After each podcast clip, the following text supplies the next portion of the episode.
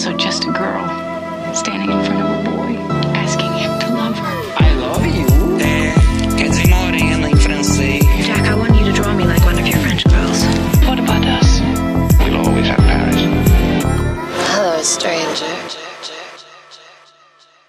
Olá pessoal, tudo bem? Eu sou o Thiago Maia. E eu sou Larissa Paiva. O que a gente tem hoje para os nossos ouvintes, Thiago? Uai, Lari, então, a gente tem dois filmes nacionais, né, que estão repercutindo aí nas redes pelas últimas semanas, pelo último mês, assim. Foram duas estreias, se eu não me engano, a- os dois filmes estrearam em setembro nos streamings. É, você pode dizer que são dois filmes novos mesmo, porque no caso do, do Três Herões ele teve uma, um lançamento teatral bem pequeno, assim, então eu, eu mesmo não tinha assistido antes dele chegar no Telecine. Então a gente vai colocar nosso, nosso melhor chapéuzinho brasileiro ufanista e falar de dois filmes nacionais hoje, né? Sim, eu acho que são filmes que foram ficando, né? Tanto Três Verões. Para quem já clicou aí no episódio já sabe o que a gente vai falar. Três Verões, que é o filme que estreou bem no meio da pandemia. Eu já tinha participado de alguns festivais, se eu não me engano, mas a gente acabou deixando para assistir depois. É, e é um filme que está sendo comentado assim na internet por aí. E depois a gente teve uma indicação do Wallace, que foi Narciso em Férias, que também é, já é uma estreia mais recente, né, do Globoplay. Então, a gente sempre gosta de trazer filmes nacionais aqui pro Supercuts. A gente viu uma oportunidade de juntar os dois filmes para fazer um super episódio nacional, como nossos ouvintes gostam. É bom a gente comentar que o Três Herões, o, o, o, o Gustavo do Tomando no Gu indicou, inclusive, mais uma vez, obrigado pelo convite, Gustavo, por ter chamado o Hilário para participar do seu podcast. É, o Gustavo mesmo assistiu ao filme, ele até gostou do filme, indicou lá no podcast dele. Uhum. E então foi, eu me- a gente meio que percebeu que é, tinha bastante gente assistindo, a Regina Casé. Foi filme que te- teve um certo burburinho aí e tal, assim. Vários amigos nossos assistiram, então vamos começar pelo Três Herões, da Sandra Kogut, Lari.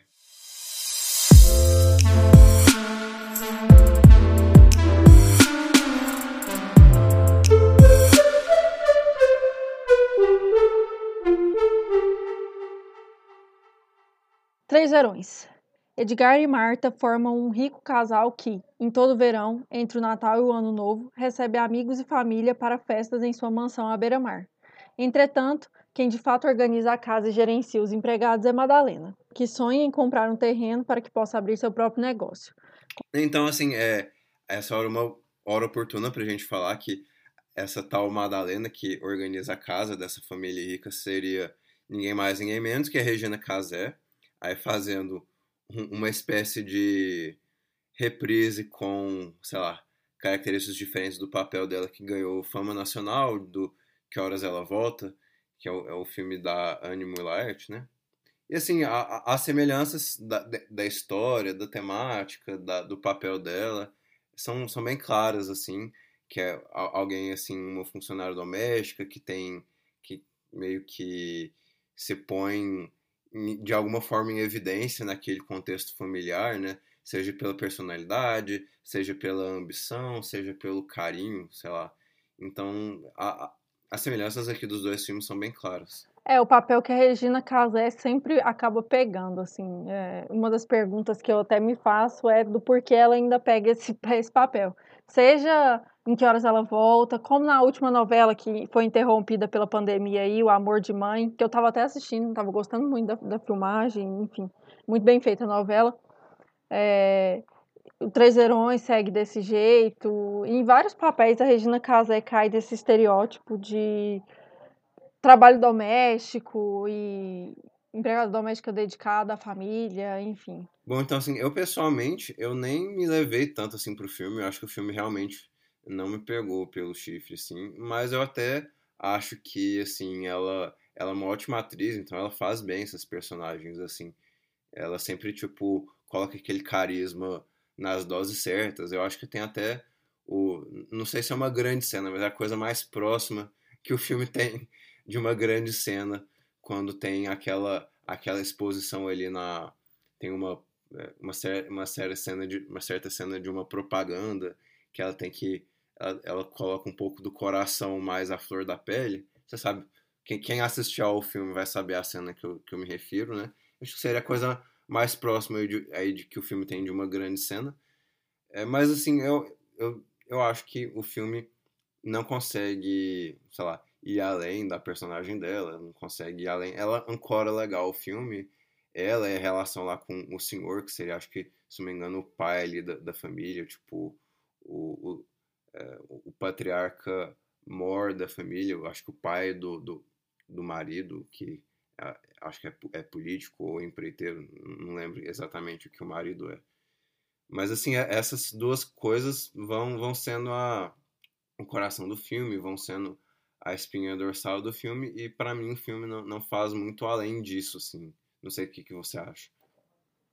Eu concordo. Eu acho que o filme ele não, não sai muito dessa, desse melodrama que a gente já está acostumado.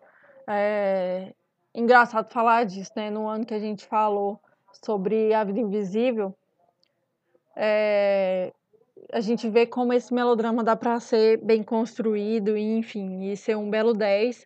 E um exemplo de Três Verões é o exemplo fraco, assim. Eu não conhecia a Sandra Kogut. Você conhecia, tinha alguma relação com o trabalho dela ou foi conhecer por causa de Três Verões? É, eu, eu sei de alguns filmes que ela dirigiu, ela, ela, ela é meio, assim, famosinha. Ela tem aquele filme Campo Grande, de 2016 ou 2017, se não me engano ela tem alguns filmes que são bem falados aí na cinefilia. Ela é uma diretora até respeitada e tal, assim. É, pelo, pelo que o pessoal tem dito, assim, esse seria meio que o pior filme dela, assim. É, é engraçado pensar nisso, né? Porque ainda assim, por mais que a gente não tenha tanta afinidade com esse filme ou tenha achado ele relevante e tudo mais, ele é um filme que cativou muita gente, né? É...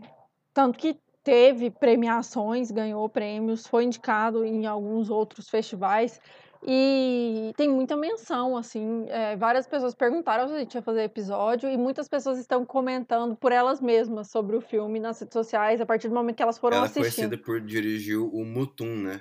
É um filme até meio que antes da nossa da nossa idade mais cinéfila, né? Tipo, a galera gosta muito do Mutum e gosta do Campo Grande, que é um filme também é, sobre esse olhar marginal e tal. Tipo, é um, um, um, filme que não é super difícil de achar no cinema brasileiro, mas enfim, né? É, eu acho que tipo, o Mutum realmente ele, ele é bem respeitado, assim. Eu acho que a gente tem que mencionar. Eu, eu acabei, eu acho que nem eu nem você assistimos ele, né? É, fica, acho que até fica, fica aí a, a autodica para nós, né? E eu, mas enfim, a, a, a Sandra assim, tem esse respeito e tal. Mas o, o Três Verões é difícil argumentar que ele é algo além de um filme Globo mesmo, assim. No, no, não que a, Globo não faça bons filmes, né? Mas assim, no pior do, sentido da coisa, né? Tipo, é um filme sobre. Eu acho que ele é um filme sobre, tipo, a classe média, sobre essa classe trabalhadora. Ele quer. É até complicado, assim, você ter, tipo, um filme desse pouco tempo depois do, do tipo, sabe, do, do Roma, do Quaron e do Assunto de Família, do, do Coreda, né? Tipo, assim, são, é, são filmes que fazem muito mais, muito além, assim, que, tipo, esse filme, para mim, não sei, assim, ele, é, eu acho que, assim, claramente, assim, se não fosse, é, é, claro, né? A gente não quer ficar ali, aqui eternamente no jogo do Si, né? Mas, assim, a, a, a Sandra Casé dá uma ancoragem ali no filme, dá algo tipo de personalidade e tal, mas beleza, né? Mas assim, é, to, todo re, o restante ali daqueles trabalhadores e tal, assim, acho que o filme não se. É, tipo, sei lá, o filme não, não consegue mostrar de maneira original, de maneira atraente, de maneira envolvente aquelas personalidades assim. Por, por que, que a gente tem que se importar com esse povo? Muito pelo contrário, eu acho que ele é até meio é meio preconceituoso em algumas formas. Não, não sei se a palavra é preconceituoso, eu não sei nem se você concorda com esse meu raciocínio, né? Mas assim, eu acho que aquela coisa assim, é, tem um olhar meio distante, sabe? De, dessa, do que seria. É, eu ia até falar sobre isso, perguntar assim, o que, que, que você achava disso, porque parece que o filme ele tá tão distante as discussões que a gente tem recentes sobre é, relações de empre, empregados domésticos, de várias formas, né? Seja o caseiro ou o jardineiro, motorista, enfim, que a gente tem tantas discussões dentro da arquitetura mesmo, a gente vive discutindo as partes da casa, né, destinadas aos empregados domésticos e o quanto essas relações são complicadas, quanto à classe de trabalhadores domésticos tem muitas queixas. E parece que nos últimos anos tudo que foi discutido aqui a gente dá um passo gigantesco para trás, sabe? A Regina Casé ela tá numa, numa num lugar de muita submissão, assim, de zero questionamento daquele lugar. É, por mais que exista esse tipo de queixa em que horas ela volta, ainda existe um posicionamento mais de crítica social, o que eu não vejo aqui. Aqui eu vejo tanto comédia como drama num, uma caracterização muito novelesca, assim, é, seja na, na, na, escrita do roteiro, né, na, seja na montagem do filme, na, escolha dos papéis, é, e óbvio, na atuação da Regina Casé, que não é uma queixa, eu acho que ela tá muito bem no personagem, como sempre, mas acaba que isso tudo junto é incômodo. É. Eu, pessoalmente, assim, eu tenho dificuldade é, em falar, tipo assim, quando eu não gosto tanto, assim, do, do filme, tipo, se tem uma grande atuação aqui, porque eu acho que, tipo, ela é muito talentosa, ela é uma, sei lá, ela é uma atriz, assim, realmente com talento, que, tipo, rouba as cenas e tal, mas eu, eu também não sei se é uma grande atuação aqui, tipo, é, porque o filme, o filme não, não dá um, um grande roteiro ou um, ou um grande filme, assim, pra ela. E ela acaba, tipo, fazendo aquilo que ela faz de costume e tal. E essa discussão sobre as, os funcionários domésticos, assim, realmente, assim, o filme, ele dá uma... Ele, ele, ele coloca, assim, aqueles personagens como perdidos em meio à, à corrupção e a, sei lá, os problemas familiares ali daquelas pessoas mais ricas e tal. Eu acho que, assim, ele não dá uma é, ancoragem social, assim, né? Tipo, você sente que você, tipo, conhece os personagens, né? Como, sei lá, a, a cozinheira, o cozinheiro, tipo, aqu aqueles outros personagens ali que, que ficam na cozinha e ficam no jardim, né? Mas, assim, eu acho que tem uma, não tem uma contextualização forte social das possíveis problemáticas daquilo, né? Tem só umas ideias, assim, de como, poxa vida, né? Tipo, se, se, a, se a família corrupta, se, se a família corrupta, né? Como que fica a identidade dessa classe média brasileira, ou dessa classe médio baixa brasileira, não sei, né? Que se vê, que tenta se espelhar numa classe mais rica, e a, a partir do momento que essa classe essa classe mais alta brasileira, ela, ela não tem muitos ideais nacionais, ela é meio uma, você pode dizer que ela é uma burguesia é, muito estrangeira, uma burguesia, tipo, longe, longe do, do universo mais brasileiro, da nossa realidade, assim. E se a classe média se espelha nesses ideais, né, como que, como que a classe média fica, né, tipo, como que o, como que o país fica, né. Então, sei lá, eu acho que o filme quis, quis fazer algum comentário nesse tipo assim, eu só acho que não é um comentário particularmente pertinente, um comentário particularmente sagaz, assim, um comentário que pareça do momento, digamos assim. Não sei se você concorda. É, eu acho que. Não sei. Parece que tudo que a gente fala desse filme ele pode ficar muito maçante, um comentário sempre muito repetitivo, sabe? Porque realmente o filme ele não sai do lugar, assim. De tudo que a gente disse, é, a gente pode trazer outros filmes, como Roma, por exemplo, do Quaron, é, o quanto essa discussão fica mais introspectiva e, e, sai desse lugar comum, né? Então, assim, parece que qualquer é, comentário que a gente teça ao redor do, do, filme, ele não sai da superficialidade que o próprio filme entregou pra gente. Sim, sim. Eu até acho que o filme, ele tem um certo... uma certa emoção ali, tipo, ele tem uma certa é, ele, é, não sei, ele tem uma certa sinceridade nele, mas eu acho que, não sei, eu não acho que é uma sinceridade que é bem desenvolvida ali, tipo, eu acho que ela fica meio superficial mesmo. Em outras palavras, assim, o pouco que eu gostei do filme, essa coisa da, da sinceridade, da, é, daqueles personagens ali tá em, procura, em procura de uma identidade própria, de, dessa coisa de você querer proteger a família, mas assim também ter dúvida se a família tem os seus melhores interesses, né? Essa questão de tipo, nossa, o que a gente faz agora, né? Então, eles acabam se... Isso não é um, um, um spoiler muito grande, né? Acho que a gente não deu muitos spoilers até aqui, né? Mas assim, eles acabam meio que se unindo e decidindo que, sei lá, tipo, unidos venceremos e tal. Mas não sei, assim, acho que o filme não faz muito além disso e tem esses problemas, assim, de que é uma, uma contextualização meio pobre das coisas. É, para mim, as conclusões finais do filme aqui, eu acho que ele. A ideia é boa, sabe? Falar sobre as pessoas afetadas, até ele cita a Lava Jato e tal, eu acho assim, que, sei lá, existe história para contar aí em algum lugar, mas ele não deslancha muito, sabe? Ele não sai desse lugar comum de comentário, quase. Eu acho que é um filme que parece um comentário sobre uma notícia qualquer. E o que eu mais gosto no filme são as transições temporais, assim, contar uma história a partir de verões, três no caso, né? Três viradas de, de ano. Eu acho isso interessante mas, infelizmente, é um filme que me deixa chateada nesse aspecto de não evoluir, sabe? Eu gostaria de ver mais coisa. E eu até esperava um pouquinho a mais, assim, mas, enfim, não. Eu acho que não merece é, estar entre os melhores filmes nacionais produzidos esse ano. Não, nem, enfim, nem fala, um ano que a gente fala. viu tantas grandes produções independentes, né?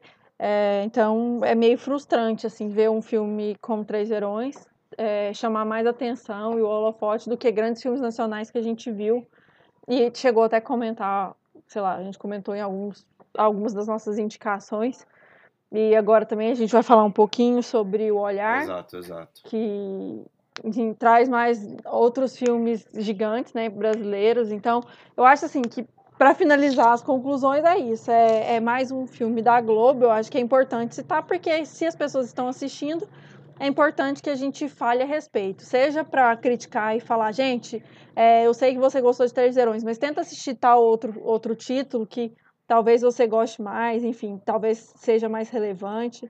Então, é válida a discussão por isso. Mas, no mais, as minhas críticas são essas. Quer dar sua nota, Lari? É, seis? Seis? Foi, Foi quatro. seis ou foi Foi quatro? Quatro, né? Quatro, então minha nota é Quer dar de quatro. novo? Não, não tem problema não. Faz parte. Eu vou dar cinco. Eu, eu até gostei dessa coisa mais emocional do filme, mas eu também achei muita coisa meio Uhum. caricata e tal. Não sei, tive dificuldades em deslanchar o filme, mesmo que, sei lá, tenha gostado de, de certas coisas e tal, mas enfim. Não foi um filme que me desagradou tanto, mas não me conquistou hora nenhuma. Fica aí meu, meu cinco. Bora pro Narciso?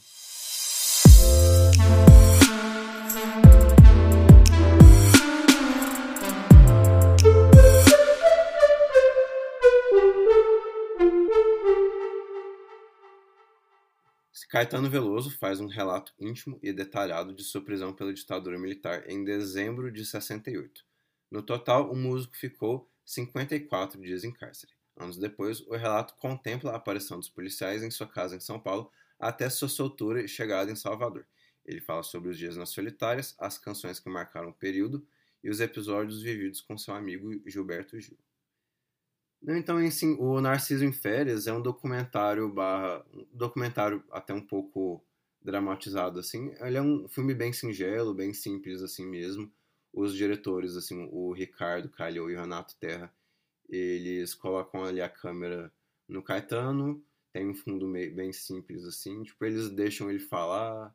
É, é até uma coisa que, não sei, você mas assim, é um tipo de, sei lá, esquema que nós veríamos num filme do Eduardo Coutinho, por exemplo, assim, né? É tipo, é, liga a câmera e pede pra pessoa falar o que tá no coração dela, digamos assim, pede pra, pra pessoa relembrar lembranças, é, ficar, tipo, falando da, da, própria vida e etc e tal, né?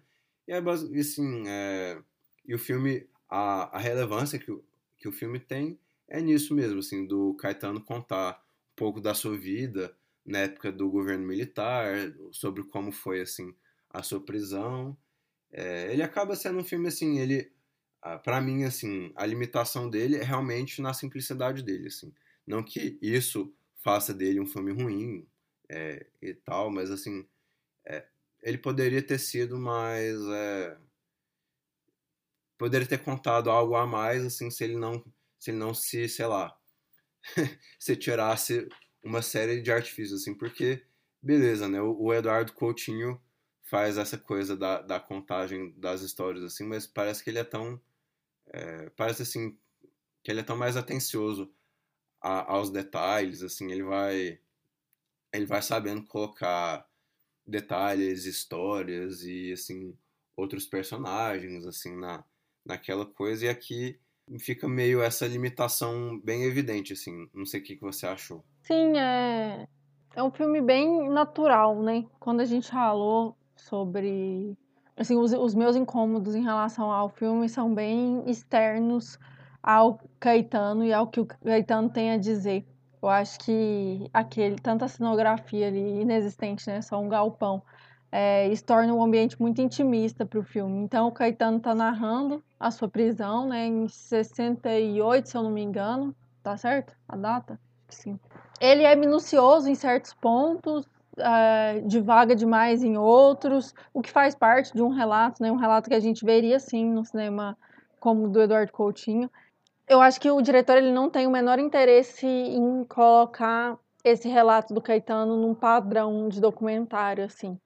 Colocá-lo para contar a história nos mínimos detalhes e trazer imagens e trazer mais relatos para confirmar aquela história é, mais dados, enfim, ele não traz mais pessoas, é só o Caetano sentado numa cadeira, admirando o que aconteceu naquela época, relembrando, revivendo. Eu acho que isso é muito interessante, é o ponto forte do documentário. E ao mesmo tempo, é onde a gente acaba se perdendo, né? Em certos momentos eu fico, ficava mais concentrada em, na estética do filme ali em si, em como a câmera se mexia e sacudia, do que na história que estava sendo contada, o que é um problema. Mas eu acho que é bem esperto, assim, bem original, eu acho que até certo ponto, essa intenção do, do diretor de colocar alguém para contar uma história só, sabe? É, eu acho assim que, é, veja, assim, se, se na pandemia, assim, com todas as, as dificuldades que nós temos para produções cinematográficas, se, tipo, os nossos piores filmes, de, entre aspas, né, menos é, surpreendentes, forem desse formato, eu não, eu não tenho muito do que, do que reclamar, né? Eu acho que, assim, é, nesse sentido, eu elogiaria a produção da, da Paula Lavigne, né? E do pessoal da Globo, que, que foi, tipo, abraçou essa simplicidade, quis entregar um filme com coração, com sinceridade, apesar de todos os pesares, e acho, acho que até eles conseguiram fazer algo satisfatório, algo, algo bem, bem interessante, né? Eu assistindo ao filme, eu gostaria muito de ter visto uma, uma conversa mesmo, assim, eu vi que, tipo, o, o Caetano falava ali com os, com os diretores de maneira quase que indireta, né? É, não sei, assim, eu, eu tem, tem um filme do, do Louis Mala, que é aquele Meu Jantar com o André, né? Do Andre Gregory, né? É, é um filme, assim, bem simples mesmo, assim, o Wallace Shawn, que é um ator americano, ele vai pra esse restaurante, é, ele vai conversar com esse dramaturgo, e eles contam, tipo, é um filme super rico, é um filme que eu adoro mesmo, sabe? Ele, eles colocam a câmera ali no restaurante, a câmera vi, vira, gira e dá um certo tom às cenas.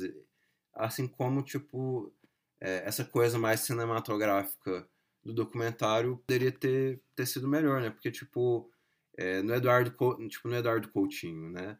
Parece que, é, tipo, o jogo de cena tem uma baita sacada dele, dele tipo, gravar ali no teatro, né? É, parece que, tipo, ali é, é uma baita escolha de, de mise-en-scène, né? E aqui, não sei, eu gostaria, tipo, e o Eduardo Coutinho, parece que ele não precisa se mostrar na, na câmera para você, tipo, ver que é ele, né? Eu, eu, eu senti, assim, tipo, os dois diretores aqui, parece que, tipo, o fato de eu querer ter visto eles na tela, eu vejo como um sinal meio ruim, assim, sabe?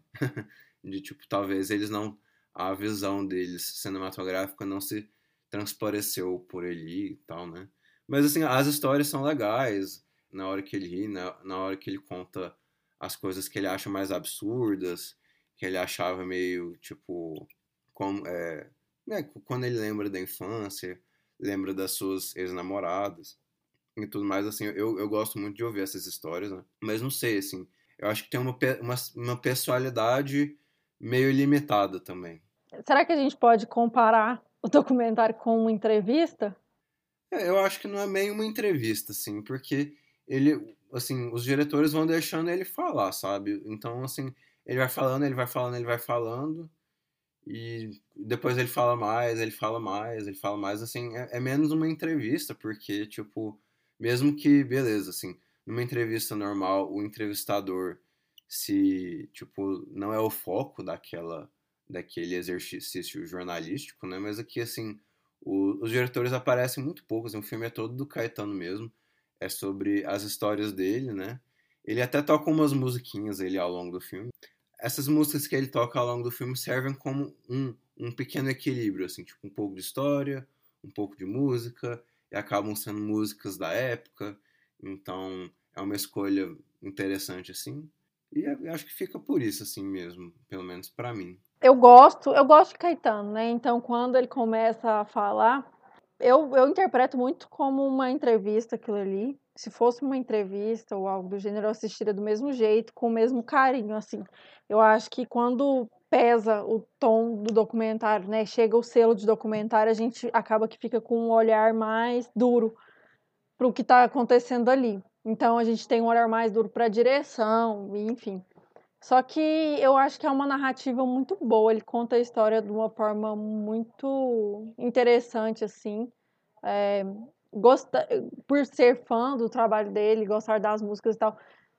Eu gosto desse recorte, de trazer quando eles trazem ah, a história de tal música, foi aí que você escreveu tal música. Então, assim, é a hora que a gente consegue se conectar com aquilo ali, né? E, e que dá vontade de saber mais, enfim. Pro, do, do meio para o final do filme é quando a gente conversa mais com, com o Caetano, né? Ele acaba nos dizendo mais do que fatos é, da história, ele traz mais sentimento. É, eu acho também que, pela época que estamos, de conflitos políticos, enfim, o Brasil como está hoje, é um momento histórico complicado para esse tipo de filme, porque a gente chega no filme já com um olhar é, viciado. Não sei se você concorda comigo ou não, mas a gente já chega um pouco cansado para assistir o filme. É, quando a gente leva para o lado da música, falar sobre um cantor, né, e, e sua obra, em certo momento ele conversa muito sobre a obra dele, sobre o Gil também. É, para esse lado, eu acho que é a vitória, porque é algo que nós crescemos ouvindo Caetano, então nós temos essa memória com as músicas, enfim, quando ele canta Hey Jude também. Eu acho que quando ele pega o violão é a hora que a gente se entrega para a história dele. E seria assim se a gente estivesse conversando com ele numa mesa de bar, conversando com ele em casa, é, eu acho que a gente tem essa proximidade, então eu não sei até que ponto que a direção ajuda ou atrapalha nisso, mas acho que das minhas considerações assim caminham muito para esse lado. Acho que é interessante falar sobre a ditadura é, diante do momento que a gente está vivendo. Então, quando ele traz um relato tão o, o Caetano ele traz um relato que aparentemente estaria tão distante, a ditadura como algo muito distante, mas ele traz para pertinho da gente, traz para as músicas dele, traz para o trabalho dele, traz para o Globoplay, né? Assim, muitas pessoas estão assistindo. Então eu acho isso relevante. É, eu concordo também. Eu, eu vejo assim que é, eu, assisti, eu fiquei feliz assistindo o documentário, porque eu estava assistindo. Eu também senti que eu estava é, realmente consumindo um produto carimbado pelo Caetano Veloso. Eu também, assim, gosto bastante mesmo do trabalho dele. Sou, sou bem fã mesmo e tal. É, então, assim, foi, foi algo que me agradou muito, muito. E, quer dizer, me agradou, assim, é, ver um, um, produto dele, ver ele, tipo, brilhando, né? É, ver, tipo, ele tocando certas canções, né? Eu até, assim, eu achei ele meio velhinho, assim, tipo, é, eu, eu, eu me senti meio um pouco frágil, né? Tipo, você vê, tipo, é aquele, aquele seu grande ídolo, tipo, e ele fala bem, ele conta ele lembra de muitos detalhes, ele lembra de ele lembra assim muito bem, ele sabe muito contextualizar as histórias, né? Não, não seja por isso, né? Mas assim, ao mesmo tempo você meio que que acha ele ele meio tipo quando ele toca as músicas, ele ele não toca com aquela destreza que ele tocava antes, então você fica meio é, meio assim realmente olhando para aquilo, eu pelo menos eu olhei aquilo com um olhar, nossa, é um, é um nosso ídolo, é um grande ídolo, é um grande brasileiro, né? Que tá realmente envelhecendo, que, que tipo, era jovem nessa época, já se passaram mais de 50 anos, então ele não é, não é tão jovem. É, mas eu achei bem sincero, eu gostei sim. É, ele conta bem essas histórias e, e como você mesmo, mesmo disse, assim, o que eles fazem melhor é contextualizar, dar uma, dar uma, beleza, não é só tipo é, fatos aleatórios, né? São é, tipo você se importa como se fosse o seu avô ou um tio seu contando da, da infância dele, né? É, eu, eu, eu, eu, na verdade, gostaria de ter visto mais disso, né? De, de, de, de ser o fato, tipo, a coisa, é, tipo, de ensinamentos e sabedoria popular, né? Assim, acho que o filme, com pequenos ajustes ali na sua, no seu esquema de filmagem, assim, acho que ele passa, passaria isso ainda mais, assim, de ser de ser um filme sobre ensinamento, sobre conversa, sobre uma mensagem meio que de pai para filho, de avô para neto, né? É, não sei, assim, poderia, eles poderiam ter feito mais isso. Não sei se seria tipo mostrando ele com outros jovens ou mostrando ele com os diretores, né? Eu acho que eles poderiam ter feito mais disso, assim, facinho, facinho. Mas eu, eu, eu, não, eu não vou mentir, não. Eu gostei do, do resultado. Eu achei que tipo, o que eles entregaram foi, foi satisfatório, sim. Vamos notas. É, esse aqui eu dei seis. Esse aqui a nota foi um pouquinho maior. Eu dou seis também.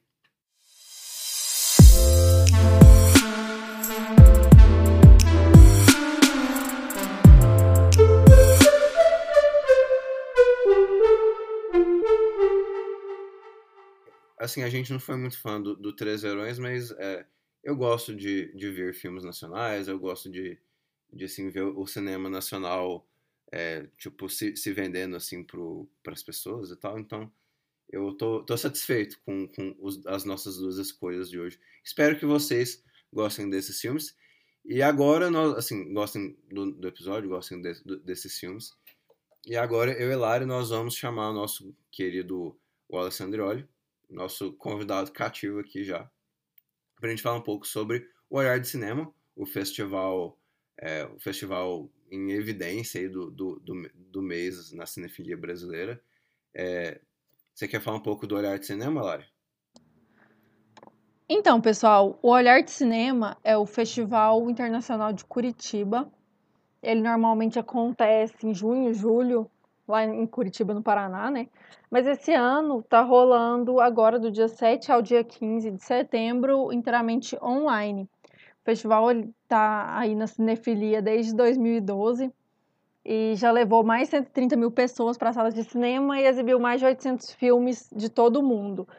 É, essa semana a gente vai ter a oportunidade de, convidar, de trazer para o Supercanto Daniel Nolasco, que é um dos diretores que está com o filme no festival. Então, assim, a gente trouxe esses filmes nacionais que estão nos streamings, mas vai falar também sobre os filmes que estão no festival, né? A gente resolveu chamar o Wallace porque o Wallace está escrevendo para o festival. Esse ano ele está fazendo cobertura. Ele já fez outras vezes, mas esse ano está escrevendo lá para o Plano Aberto, junto com o Matheus Fiore. E aí a gente já deixa o Plano Aberto como dica para vocês. É, assim que vocês assistirem os filmes, se interessarem, vão lá também, leiam as críticas. E a gente vai trazer o Wallace para falar sobre como é essa experiência de um festival. E, enfim, ano que vem a gente espera estar lá presencialmente, cobrir os filmes e trazer mais material para vocês. Sim, sim, sobre, sobre essas produções desse ano e tal. Acho que tem muita coisa boa pra gente, pra gente pincelar no episódio de hoje. É isso. Bora lá. Bom, oi Larissa, é, eu sou o Wallace Andrioli, eu sou crítico de cinema lá no Plano Aberto e na revista Contrabando. E esse ano eu fiz a cobertura né, do, do Olhar de Cinema, Festival Internacional de Curitiba, pelo Plano Aberto, junto com o Matheus Fiore, lá do, que é o, o editor do site, e também o Cláudio Gabriel, contribuiu com algumas críticas, mas principalmente fomos eu e Matheus. Né? E esse foi o, a terceira vez que eu participei da cobertura do Olhar de Cinema, que, enfim, eu costumo dizer que é o meu festival de cinema favorito, né, dos festivais que eu já fui aqui no Brasil. É, Wallace, conta pra gente como é a experiência desse festival é, sendo totalmente virtual. Como foi para você essa imersão? É, então, eu acho que é uma nova realidade que a gente tem que se adaptar, não tem jeito, né? É a situação que está posta aí perante o mundo todo e, e os festivais encontraram esse caminho para continuar acontecendo. Então, eu acho que a, a, iniciativa de fazer os festivais online é uma iniciativa muito positiva, né? Enfim, os festivais continuam existindo e, e até conseguem ter um alcance maior, né? Porque eles acabam chegando nas casas de, de muito mais gente ao mesmo tempo do que um festival localizado numa cidade, num determinado momento, em que basicamente o público é o público da cidade e o, os críticos, jornalistas que se deslocam para lá para fazer a cobertura, né? É, agora é claro que por outro lado, eu até comentei isso com algumas pessoas, acho que falei isso com você também. É, eu acho que existe uma, para quem está habituado a ir em festivais, existe uma dificuldade de imersão maior, né? Porque é, você está em casa, a vida, a vida da casa continua, né? A vida da casa está ali se misturando com essa experiência de cobrir festival, que não é exatamente uma experiência de é, igual a ficar a ver filmes em casa simplesmente, né? Porque eu acho que quando você tá, tá vendo filmes em casa, você tem ali uma liberdade maior para escolher a hora, o filme que você quer ver. E na cobertura do festival, a princípio, você tem uma algum tipo de obrigação, né? Com, com os filmes do festival, você vai ver aqueles filmes. E aí existe um pouco uma lógica de tentar ver o maior número de filmes possível, né? É, e fazer isso em casa é muito mais difícil, né? Eu acho que é muito mais cansativo. É, é curioso porque assim, é, eu, eu, moro no Rio, né? E aqui tem um festival muito grande também, né? Que é o Festival do Rio. E eu já sinto isso um pouco no Festival do Rio, justamente porque é na cidade que eu vivo. Então, é, de certa forma, o cotidiano já acaba influenciando um pouco, mesmo que os filmes sejam uma sala de cinema. É, quando a gente viaja para um festival, como é o festival de, como é o Olhar de Cinema em Curitiba, é, eu acho que a experiência é, é, muito diferente, é muito específica, né? Assim, porque você fica ali durante uma semana, dez dias, é, mergulhado totalmente naquele mundo, né? E você basicamente só quer ver os filmes. e fica inclusive com outras pessoas que estão no, no mesmo ritmo, insano do festival, né? Isso. Exatamente. É, e o Olhar de Cinema eu acho que ele tem isso também, por ele, ele é um festival é, que não é exatamente um festival pequeno, mas ele não é um festival tão grande quanto o Festival do Rio, Mostra de São Paulo. Então ele acaba criando ali uma sensação de comunidade mesmo, né? das pessoas que estão participando, que estão cobrindo, é, que viajaram para fazer essa cobertura. Até porque os, o, a disposição lá, quando o festival é presencial, né? Os, as salas de cinema são são todas muito próximas, então as pessoas basicamente ficam juntas o tempo inteiro, né? E que é diferente, por exemplo, do Festival do Rio da Mostra de São Paulo, que os filmes ficam espalhados pelas cidades, e são cidades muito grandes, né? Com, com salas de cinema em, em diversos bairros, e você fica se deslocando pela cidade. É, então essa experiência mesmo de uma comunidade ali que está reunida, fazendo a mesma coisa durante um tempo específico, isso acaba se perdendo com o festival online, né? por mais que a gente até possa tentar encontrar formas de recriar isso à distância, né? Sei lá, com um grupo de WhatsApp dos críticos que estão fazendo a cobertura, mas enfim, não é a mesma coisa. Mas de toda forma, acho que é o, é o mundo que a gente tem hoje. Sim, é melhor que nada, né? Com certeza, com certeza. É, você acha que sua crítica foi comprometida ou não? Ou deu para assistir muitos filmes, deu para seguir o mesmo ritmo? Não, eu acho que comprometeu, nesse aspecto comprometeu sim. Eu vi bem menos filmes do que eu é, a princípio tinha planejado. É, vi bem menos do que eu veria se eu tivesse no festival. É, mas, enfim, é, consegui fazer a cobertura, consegui escrever sobre alguns filmes lá no plano aberto. mas com certeza eu teria. Assim, para bom, é, o, o formato online ele tentou é, repetir um pouco uma coisa do formato presencial, que é dar o direito para cada, cada crítico, cada jornalista, é, a, ter, cada crítico recebia quatro ingressos por dia. Uhum. Né? Você podia escolher quatro filmes por dia para ver. Isso é assim no, no olhar de cinema presencial, isso é assim, isso foi assim nessa versão online, né? Mas é, nas vezes que eu fui para Curitiba, eu sempre via quatro filmes por dia. Uhum. É, dessa vez eu não vi quatro filmes em nenhum dia. O máximo foram dois filmes assim no dia. Então, é, com certeza eu vi bem menos do que eu veria se eu tivesse lá. Entendi. E vamos falar de números. Quantos filmes assistidos?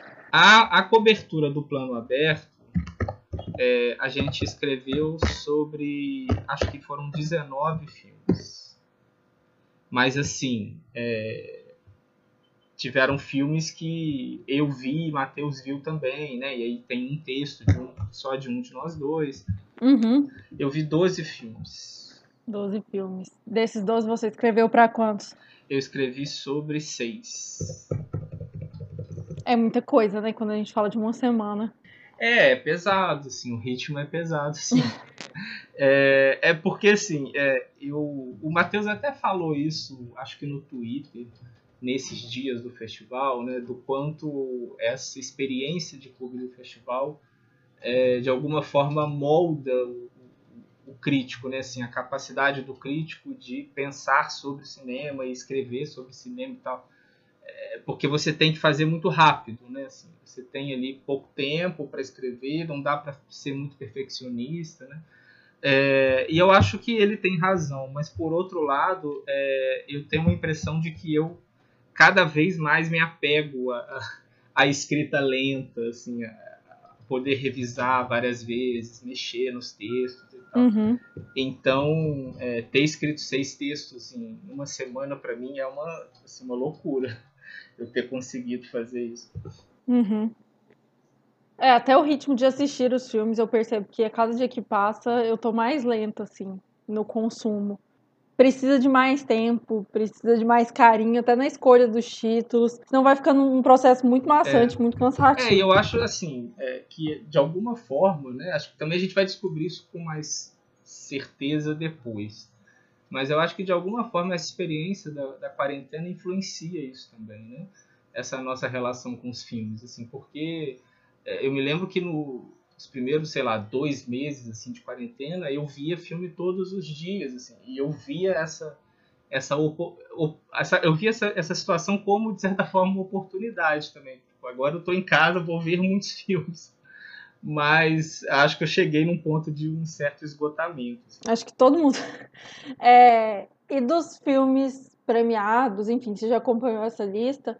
Quais foram os seus favoritos? É, seu título de indica... maior indicação? Diretores? Esses comentários, assim, mais técnicos. É, assim, o, o filme que ganhou o prêmio principal, eu não assisti, que é o Luz nos Trópicos, né? É Luz nos Trópicos, da Paula Gaetan.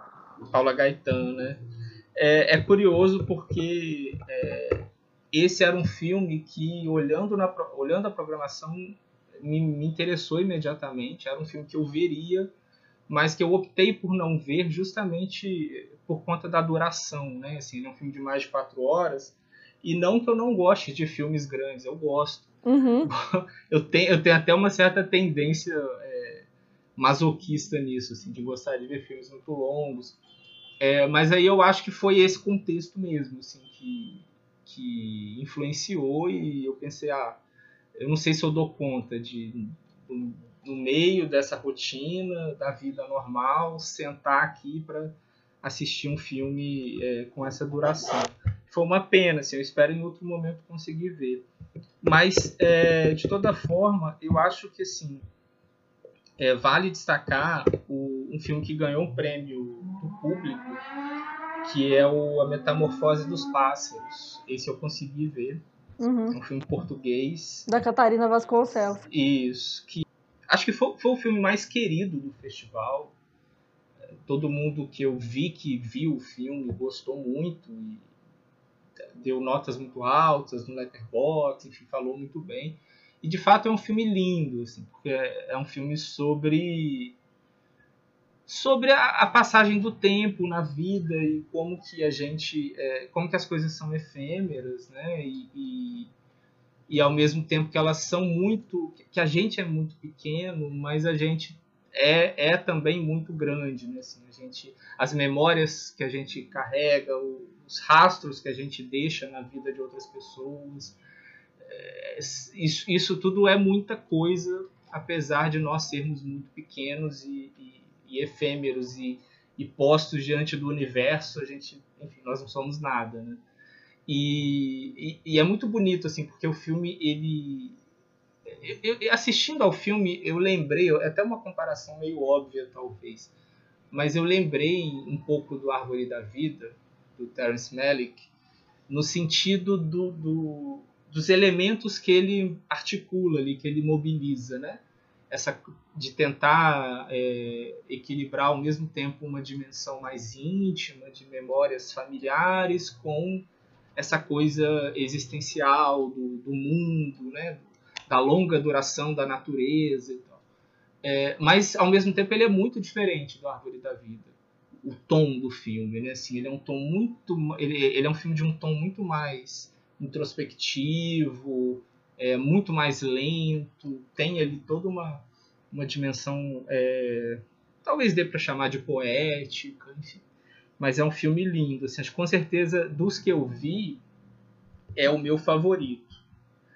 É, mas eu acho assim que tem outros grandes filmes também. Eu acho que o filme do o filme mais recente do Daniel Nolasco, né, que vocês entrevistaram, O Vento Seco, eu gostei demais, achei um filme muito é, de imagens muito poderosas, né? assim, acho que ele consegue é, é ele faz uma mistura que a princípio me pareceu bastante inusitada, né? Assim, aquele, aquele, aquele universo fetichista é, no interior de Goiás, né?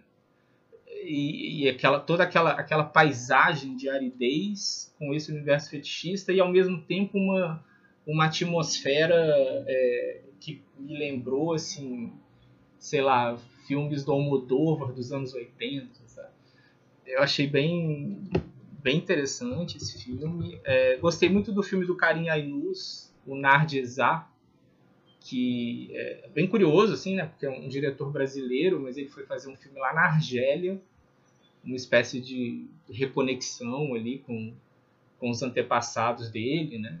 Ele tem ascendência argelina. E é um filme, é basicamente um filme que acompanha uma grande manifestação, né? Pela, é, contra a reeleição do então presidente da Argélia e tal. E o filme fica ali com a câmera dentro da manifestação, acompanhando uma, uma jovem militante e tal. E eu até, até brinquei no Twitter que esse filme é uma espécie de combo de gatilho, assim, porque nesse contexto atual, né? Porque é basicamente um filme de aglomeração. É, é, é manifestação, depois ela bar com os amigos e depois ela numa balada. Assim. Então, é, é, tudo que a gente tá impedido de fazer. Né? Assistir o filme Mas, sofrendo. É, é, assim, você fica. Não, é horrível, é horrível. O filme é muito bom, mas a, a sensação de ver o filme nesse contexto é horrível. Assim, fica. Meu Deus, eu, eu vontade de ir pra rua derrubar um presidente, sabe? Junto com um monte de gente e depois ir para um, pra um bar. E os curtas? Então, eu não consegui ver. Na verdade, eu só vi um curta. É, que foi um curta brasileiro. Na verdade, eu vi mais, assim, por curiosidade do título e tal, que é o Manual do Zoeiro Sem Noção. Mas é, eu não consegui ver os curtas. E. Ah, e eu destacaria também um documentário é, chamado O Índio Cor-de-Rosa contra a Fera Invisível, documentário brasileiro, que é, também é um filme de, de, imagens muito impressionantes, assim, que é um filme sobre é, é sobre um médico sanitarista dos anos ele atuou ali dos anos 30, 40 até os anos 70 é, com populações indígenas e o filme tem uma série de imagens feitas por ele mesmo, é, desse contato com, essas, com essa população. E, e as imagens são muito fortes, né? Assim, tanto no sentido de mostrar a, a, o, esplendor dessa, dessa vida ali na Amazônia e tal, quanto de mostrar a degradação causada pela, pela, pelo homem branco. Né? É, e ao mesmo tempo o filme tem um depoimento dele no Congresso, no final dos anos 60, em que ele enfim, critica muito duramente essa política indigenista do governo brasileiro, que é um filme muito, muito bom. Também foi premiado, eu acho que ele ganhou algum prêmio.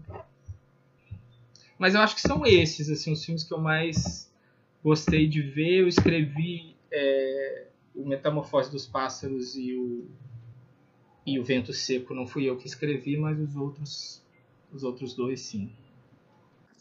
Qual que é a sua impressão do catálogo no geral, assim, é, tanto os filmes brasileiros quanto os internacionais? É, assim, eu, eu acho que a, a curadoria foi muito boa. É, acho que tem como característica, né, que é uma característica recorrente do olhar é, do olhar de cinema, é, de ser filmes é, que, que se equilibram ali sempre entre uma certa inventividade estética, narrativa, né? e um, um engajamento político. Acho que essas duas características estavam presentes e costumam estar presentes nos filmes do olhar de cinema. Isso se manteve e eu acho que eu, eu não, não apesar de não ter visto tantos filmes quanto eu gostaria, mas eu não diria que que, que não gostei de nenhum filme. Eu gostei de todos os filmes que eu vi. Claro, ele com, com variações, mas mais de uns do que de outros, mas gostei de todos os filmes que vi. É, o que o que eu acho que mudou em relação às edições anteriores, né, com relação a isso, a curadoria, é, e que é super compreensível, claro, tem a ver com, seu, com o festival ser online, é a ausência de filmes clássicos, né? Porque o, o Olhar de Cinema ele tem uma mostra clássicos em que ele costuma exibir filmes restaurados, enfim, cópias maravilhosas. você tem uma ideia, na minha na primeira edição que eu fui, a de 2017, eu vi praticamente toda a filmografia do Murnau no cinema. Então, assim, foi uma experiência incrível, né? E, e esse ano faz sentido não ter, claro, porque, enfim, esses filmes mais antigos, eles estão é, ao alcance aí da, das pessoas no torrent, enfim, não precisa de um festival online para isso, né? ou nos streamings, né? mesmo o MUBI, o Belas Artes à la carte, enfim, que são esses streams que dão algum espaço para esses filmes mais clássicos. Né?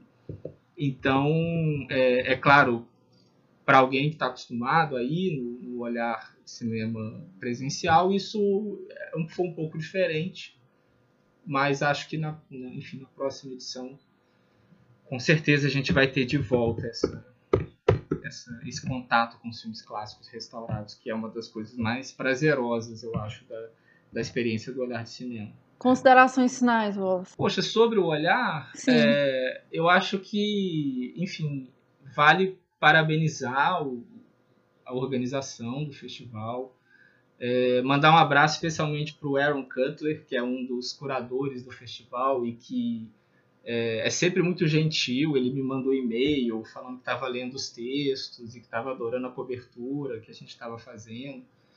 É, parabenizar ele, o Eduardo Valente, o pessoal da assessoria, todo o pessoal que fez o tornou o festival possível, né? Enfim, acho que o festival funcionou muito bem, teve uma, um alcance, imagino, né, que tenha tido um alcance bem uhum. bem, bem grande. Eu, eu vi alguns comentários nas redes sociais sobre, por exemplo, a procura pelo Metamorfose dos Pássaros foi gigantesca, assim, por ingressos. Uhum. Porque tinha isso, né? Tinha uma limitação de número de ingressos, né? Sim. Como se fosse uma sala de cinema mesmo. E parece que algum, o Metamorfose dos Pássaros, especificamente, esgotou muito rápido todas as sessões.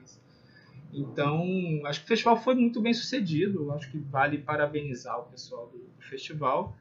E, enfim, torcer para que ano que vem, em junho, a gente possa é, estar lá presencialmente. Estaremos todos lá. É, e eu queria pedir para você deixar as indicações da semana aí para os nossos ouvintes. Não precisa ser é, diretamente ligado ao festival, pode ser o que você vai assistir agora, o que a gente vai achar no plano aberto nas próximas semanas. Está tendo mostra de São Paulo também, eu não sei se você está acompanhando ou não.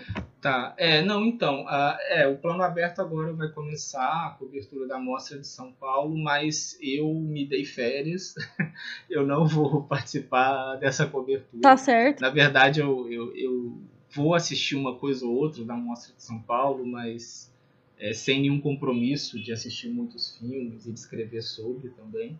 Uhum. É, e essa semana, na verdade, eu tô por conta de uma série que entrou. Não é uma série nova, é uma série da década passada. Ela já encerrou, inclusive, mas que entrou essa semana, semana passada no Amazon Prime, que é a The Americans. É uma das séries mais premiadas e elogiadas aí da década passada. E eu sempre tive muita vontade de ver, muita preguiça de baixar e agora finalmente ela veio até mim. Uhum. E aí eu tô assistindo e tô adorando. Então acho que essa é uma indicação legal. Assim. É uma série é, dramática, mas que tem toda uma, uma, um universo ali do thriller, de espionagem, da Guerra Fria, que é muito, muito é, envolvente também. Assim. Uhum. Então eu acho que, que vale a pena para quem não conhece conhecer essa série. The Americans. E onde as pessoas podem te encontrar? Redes sociais, site? É, plano aberto, é arroba plano aberto lá no Twitter, no Instagram. É, o site é planoaberto.com.br. Na revista Contrabando, né, é arroba leia contrabando, tanto no Instagram quanto no Twitter. E o site é leiacontrabando.com. E as minhas redes pessoais é o Wallace Andrioli no Instagram, no Twitter, no Letterboxd, enfim, é isso. Muito obrigada, Wallace, por participar. Nossos ouvintes estavam querendo saber desse olhar de alguém que de fato participou, cobriu o festival. Uma das grandes perguntas que a gente teve sempre foi em relação a isso, como é essa crítica tradicional, né? Porque o que a gente faz nos Supercuts é, é, bem informal e, enfim, sempre existe essa pergunta, até porque a gente tem muitos ouvintes que querem seguir como críticos também, principalmente a galera mais nova. É, então, muito obrigado por participar esse, esse trechinho que a gente teve essa conversa vai sair no episódio da semana, então em breve tá aí disponível, eu te aviso. É, vou deixar as redes sociais do Supercuts, arroba supercutspod, do Thiago, arroba Thiago R. Maia e a minha, Lares BVP. Eu não tô cobrindo festival, gente, eu tirei férias também. Eu tô assistindo muita coisa, mas tô sem compromisso nenhum com os filmes que eu tô assistindo. Então, quem quiser acompanhar esses filmes mais leves, tá no meu Letterboxd, tá tudo catalogado. E também comento no Twitter de vez em quando, nas redes sociais aí. Essa semana que vem eu vou tentar assistir os filmes do Olhar que eu não assisti, que eu perdi. E aí, qualquer coisa, eu volto trazendo algum título de indicação. Essa semana do Supercuts também tem o Daniel Nolasco, o diretor, que a gente já conversou sobre. Vai ter a entrevista dele também publicada para vocês. No mais, é isso. Até a próxima. Obrigado, Larissa. Obrigado, Thiago. E um abraço para todo mundo.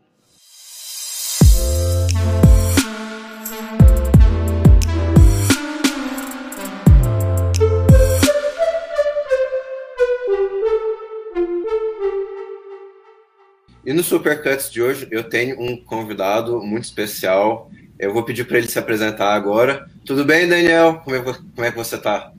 Oi, Thiago. Ah, eu estou bem.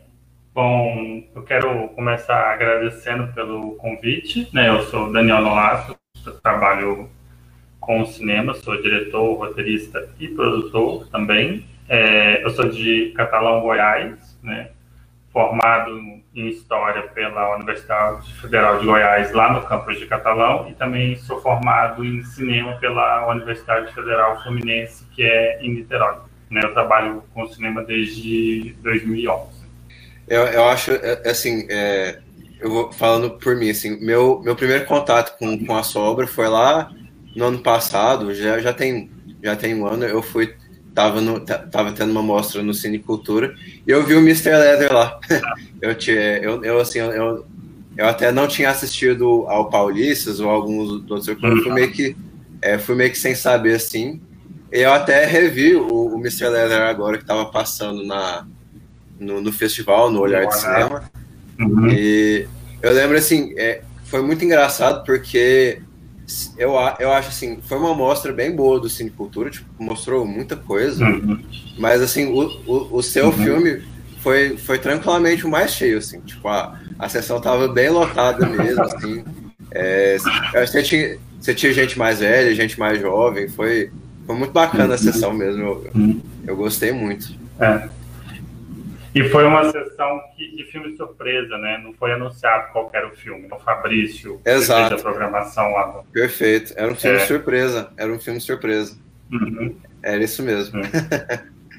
eu, até, eu até revi é, agora, na, agora na mostra e tal. Foi, foi, foi engraçado porque, assim, como o filme foi. O filme foi uma sessão surpresa, eu, eu, eu fui, fui ver se eu fui rever agora na mostra, fui clicar. Aí começou, tipo, é, cinco minutinhos, seis minutinhos, sete minutos. Eu, eu já vi esse filme.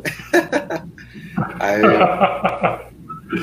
Aí, mas enfim, fiquei, a- fiquei até o final. Eu até. é, eu, eu, eu adoro aque- aquele começo do filme que você dá uma. Você dá uma. Uma assim, satirizada, aquele universo, e você, Uhum. ao longo do filme, você vai deixando o espaço pra galera. Pra galera assim se apresentar, você conhecer aqueles personagens. Uhum. Tipo, fica, fica meio que. Eu gosto. No começo, assim, você acha que vai ser mais um filme meio ficcional, meio que é, da- algo da sua cabeça e você deixa os personagens falarem por si mesmo e tal, né? Uhum. É, mas eu queria te perguntar, Daniel, assim, é, você como um bom goiano que você é, a gente não, é, eu sei que você não é de Goiânia, mas você é, trabalhou aqui, você tem muita coisa sua que você faz aqui, né?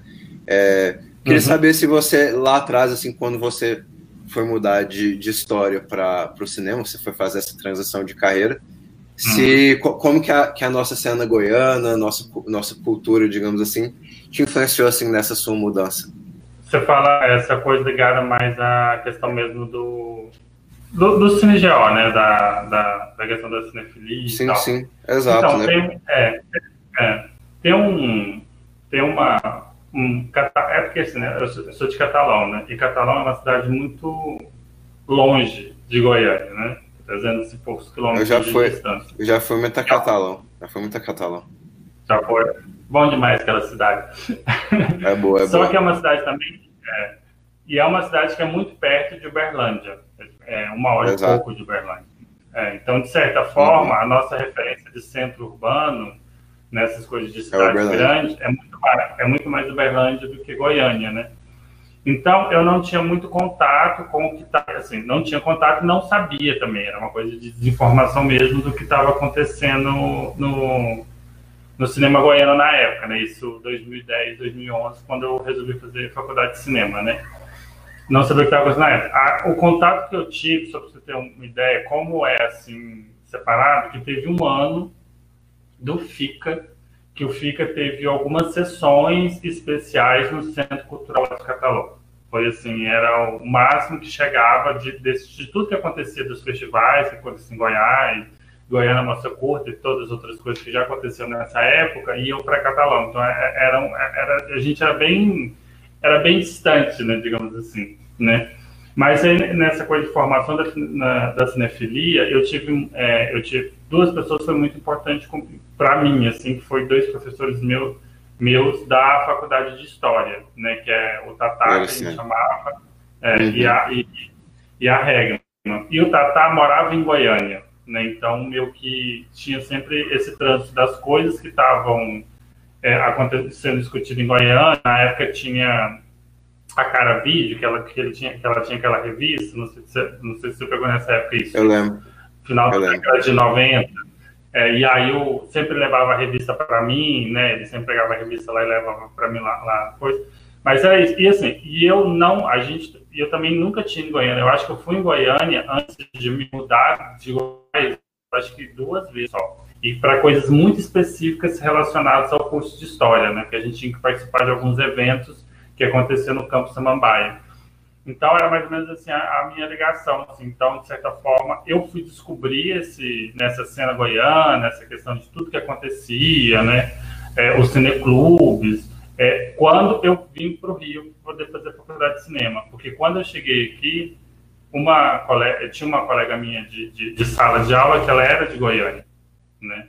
E aí meio que ela começou a me falar, por exemplo, eu não sabia que existia, já existia o curso de cinema na UEG, né? Na UEG. Não era, é, que eu, era uma informação que eu não tinha, porque eu sempre falo, se eu soubesse que existia, eu teria ido para Goiânia, porque para mim era muito mais prático em todos os sentidos, principalmente financeiramente, né? Mas aí o que acontece? Eu acho que no, no segundo ano que eu já estava fazendo, no meu terceiro semestre de faculdade, no meu segundo ano morando aqui no Rio, eu participei de uma edição do Goiânia Mostra Curtas, que teve um laboratório de projetos, inclusive o projeto, o projeto que estava era o projeto Paulista. E aí foi que eu conheci meu, que eu comecei a ter contato com a galera. Eu conheci as meninas da Panaceia, a Lídia, a Larissa, eu né, também conheci o Jarléu, conheci o Pedro Novai, a Joelma, que foi a galera, o, a Marcela Borella, então que era a galera que estava participando desse laboro junto, né? E foi aí que meio que começou, assim, a minha... a, a eu me envolver mais com, com, com, com a cena, com as pessoas, assim, e começar também os trabalhos juntos, né? Então foi assim que se deu a, a minha ligação. Cara, muito interessante, muito interessante. É, dois abraços aqui que eu quero dar. É, a, abraço para minha a, a, minha amiga Amanda, amiga. É, ela, ela dirigiu o primeiro curta dela que foi para a mostra, foi o Fome, que ela veio falar aqui no Supercuts. Eu e Larissa a gente fala um pouquinho com ela. É, é um a Amanda adora cinema de terror, né? Então assim, é um dos ótimos trabalhos nessa linha que eu vi do cinema goiano nos últimos anos. Um abraço para ela que fez cinema aqui na UEG. E um abraço também para o nosso amigo Wallace, porque ele também é, ele é doutor em História e crítico em cinema também. Ele é nosso, é, não sei se você conhece ele, enfim. Gostou do seu filme? Mandou um abraço. Adorou o Vento Seco. E, mas assim, você, você me falando, me chamou a atenção, porque querendo ou não, assim, eu, tipo, eu, eu, eu nessa, nessa época de 2010, 2011, eu e Larissa, que a gente é de 94, a gente tinha, tava vindo dos nossos 16 para 17 anos. Eu, eu, não vou nem falar, assim, na minha, na, nessa época eu era só cinema comercial e olhe lá. então, nem, nem vou falar que, que eu tava, assim, muito por dentro do que estava acontecendo, essas coisas assim, né? Mas, assim, hoje em dia, né, tipo, vamos, vamos tentar voltar um pouquinho é, para antes da pandemia, digamos assim, né? Porque se a gente for focar só nesse momento, a gente vai ficar meio deprê, né? Mas assim, como, como você vê, tipo, a, a nossa cena, é, o Cine Jó, digamos assim, ao longo desses 10 anos, com fica indo e vindo, é, gover governos diferentes, é, o momento do cinema nacional é diferente também, né? Como, como você tem visto esse, esses últimos anos aí? Ó, eu acho que tem, o que se destaca é a constância da produção, né?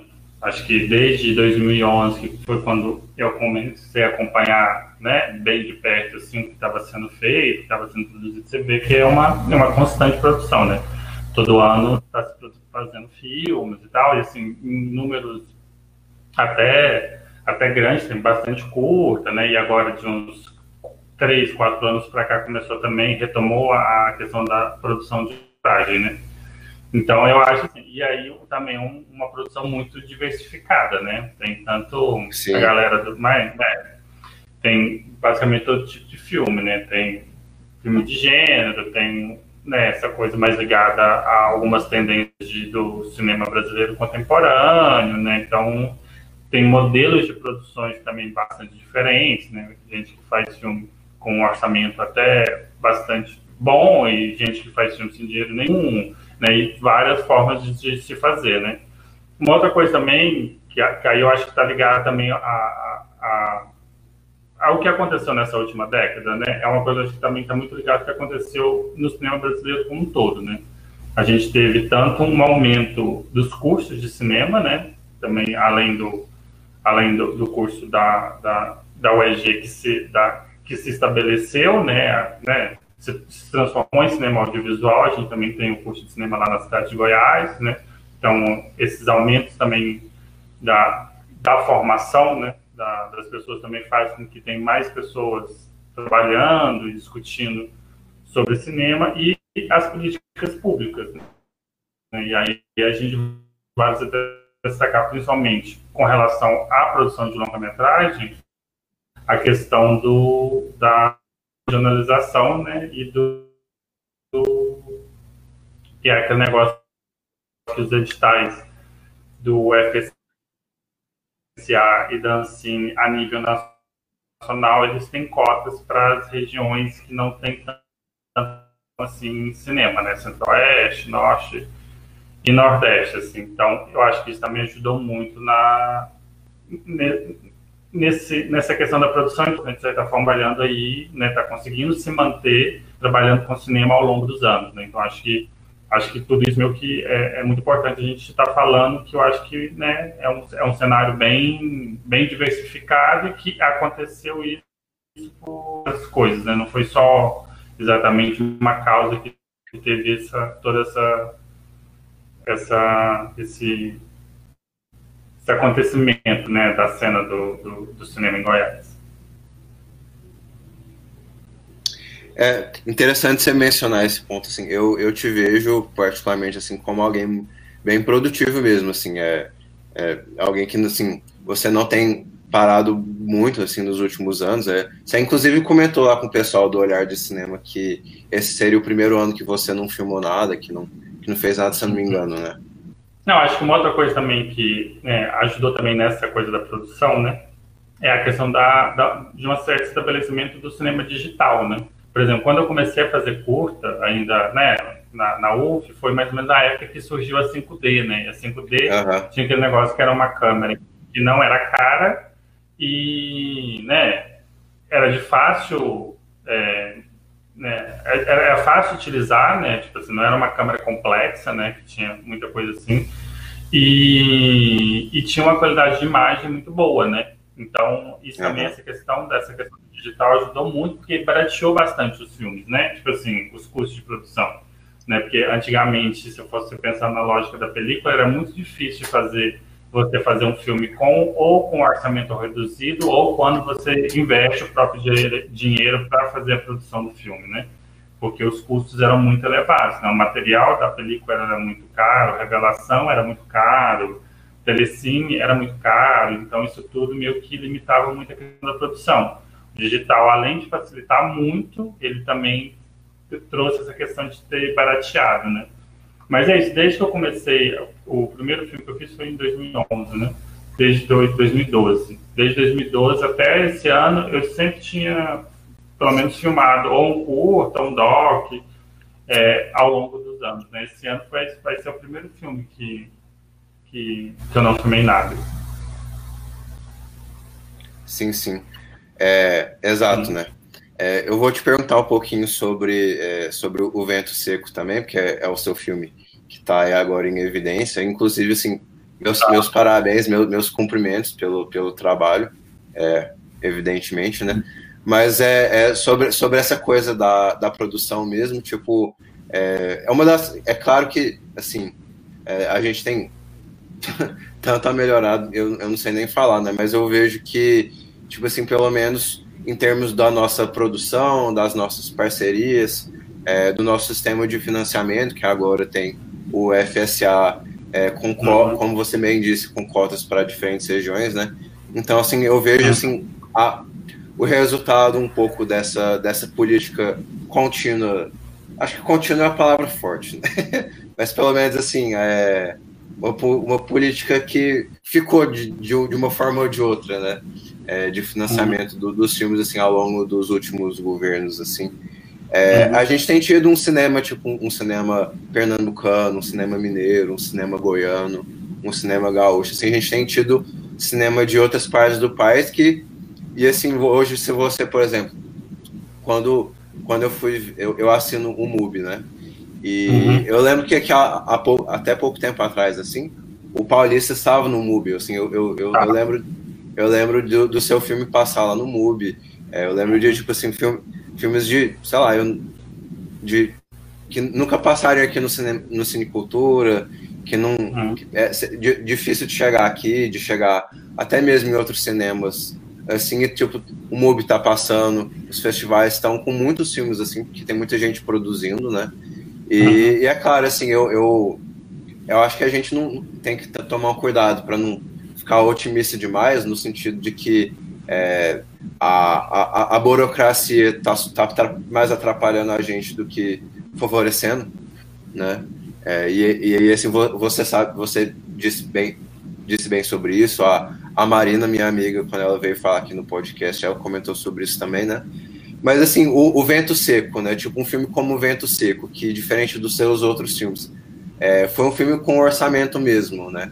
É, uhum. Se eu não me engano, você disse que deu ali por volta na, é, por volta do, do um milhão de reais, mais ou menos assim, né? Ou seja, tipo, é, você deve ter tido trabalho para aprovar ele, para você passar ele no orçamento, no, no, no, coisa da, assim, dos órgãos de cultura. É, como que você vê, tipo, um filme estilo Vento Seco, que é, é um filme que, felizmente, está sendo muito bem elogiado agora, assim, eu, eu gostei do filme, é, meus amigos, assim, todos que viram o filme gostaram, é, tipo, passou em Berlim, então você tem esse mérito, assim, de ter feito, de ter feito tudo isso, assim, como um filme nesse perfil, que, tipo, bebe um pouco desses seus curtas, principalmente, se não me engano, me, aqui você pode me corrigir se eu estiver errado, né, tipo, o, se não me engano, o, o Netuno, né, o Netuno tem um pouco dessa, dessa construção, né, que você a, a, foi usar no Vento Seco, né, é, tipo, como uhum. você vê é, um filme desse perfil, se a, a, pandemia, se o momento político de hoje, assim, é, como que esse tipo de filme vai poder ser feito daqui para frente? A gente sempre fala assim, né, gente, o pessoal que trabalhou no filme, que se fosse 2020, o Vento Seco não teria sido feito, né? Por causa do que, que hum. acontece, né? A gente estava, a gente pode falar que a gente tinha uma continuidade das políticas públicas até o governo Temer, né? Exato. E, na verdade, é, a gente sempre fala como se o marco fosse o governo Bolsonaro, mas essa questão de um, uma certa é, paralisação de todas essas políticas públicas que a Ancine estava desenvolvendo começou no, no governo Temer. Um exemplo disso é o próprio Prodecine 5, que é a linha do FSA que o Vento Seco foi é, financiado, né? Que também é a mesma linha, né? Só que uma, um outro edital, né? Um edital diferente anterior que o Dias Vazios do Robinei Bruno também foi uhum. financiado, né?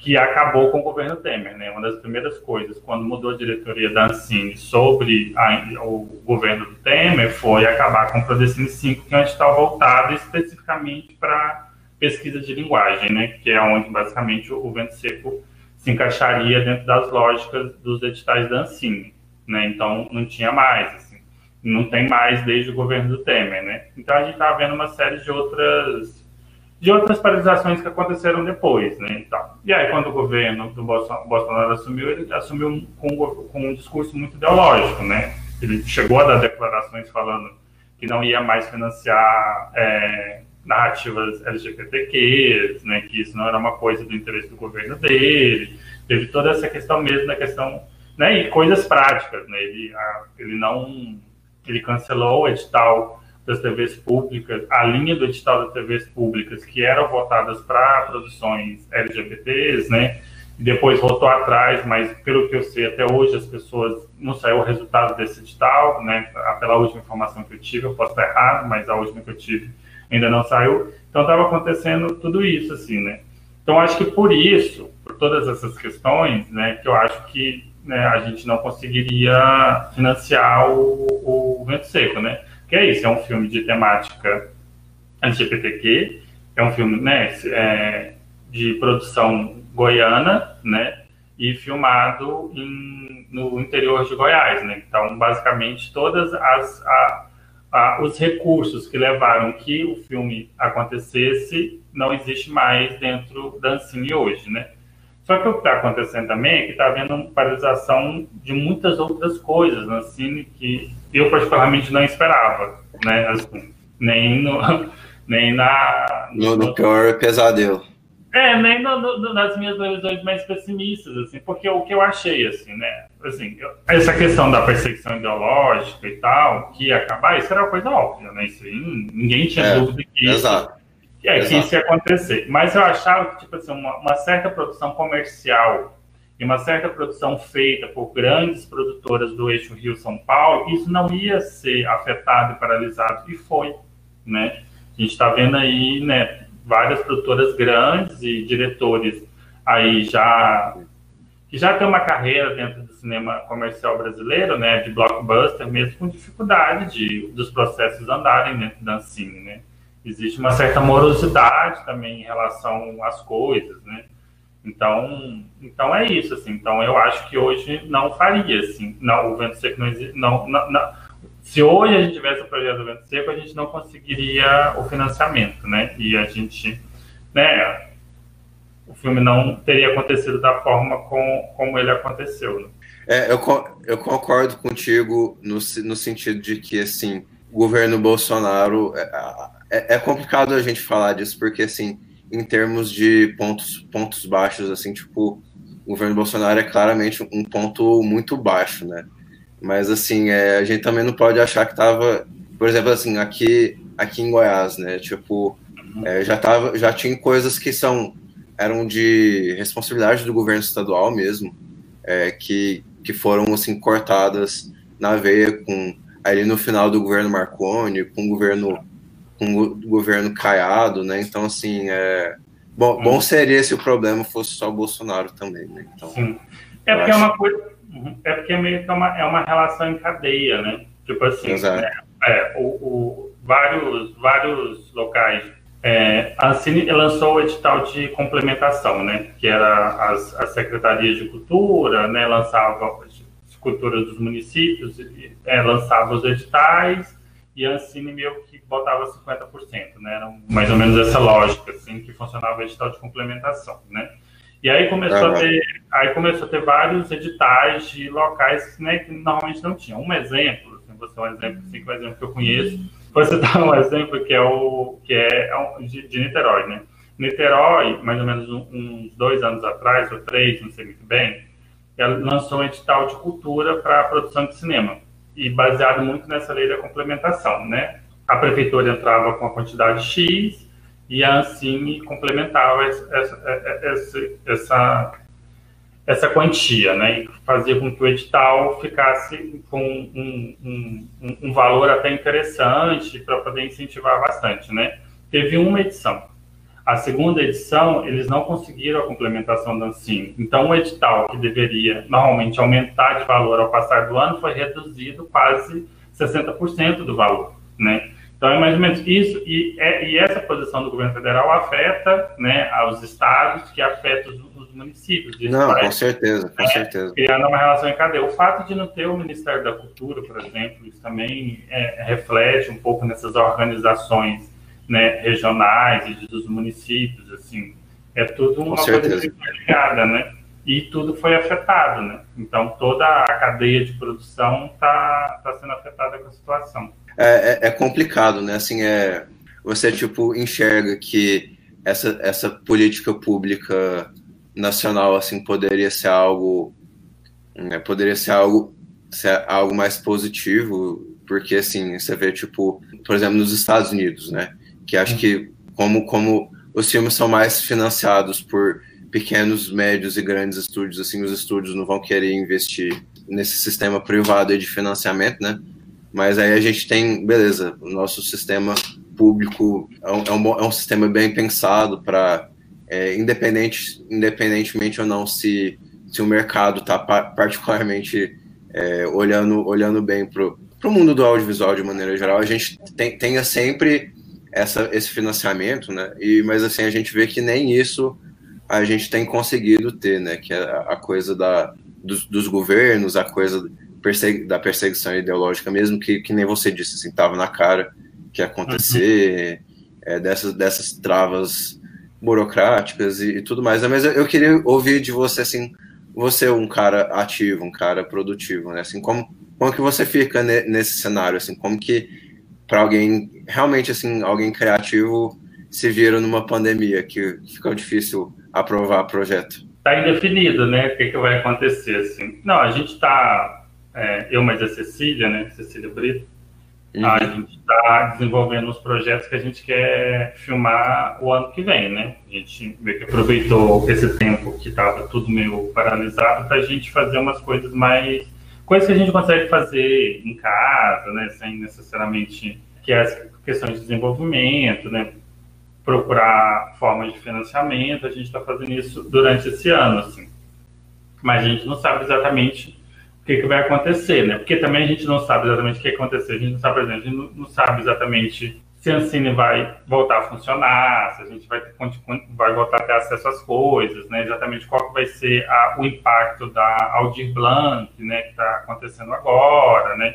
Então, meio que a gente está meio que esperando para saber, assim. Mas, assim, a gente está com, com a vontade de, pelo menos, filmar algum filme ano que vem, assim. Isso é uma coisa que, tipo assim, ah, se a gente não conseguir, vamos tentar fazer como a gente fez, por exemplo, o Senhor Raposo e o Mr. Leather, né? Na verdade, a gente meio que colocou nosso dinheiro de produção e depois com a comercialização do, do filme a gente conseguiu né, receber esse dinheiro que a gente investiu de, de, de volta, né? A gente está pensando talvez fazer algo assim, se caso não rolar todas essas estratégias que a gente está fazendo, assim, né? Mas é isso, né? Hum, a gente não, não é uma situação ideal, né? É sempre muito complicado isso tudo, mas a gente tem, a gente gosta de fazer cinema, né? Gosta de, de, de, de filmar, de estar sempre trabalhando e tal. Então a gente tenta ir alternativas para que isso possa acontecer, né? É, vamos, vamos, vamos torcer, vamos torcer, né? É, você é um diretor, assim, eu, eu, eu, eu tenho gostado dos seus curtas, eu, eu, confesso que eu não conhecia eles e eu vi alguns em, em, em preparação, assim. Uhum. É, e, e vários dos seus curtas pegam, como você bem disse, essa temática LGBT e tal. É, uhum. Você, na sua, na sua conversa com o pessoal do Olhar de Cinema, né, é, você muito, muito bem disse que uma das suas grandes referências é esse cinema underground, americano, ele tipo, meio que pós-Stonewall e tudo mais, assim.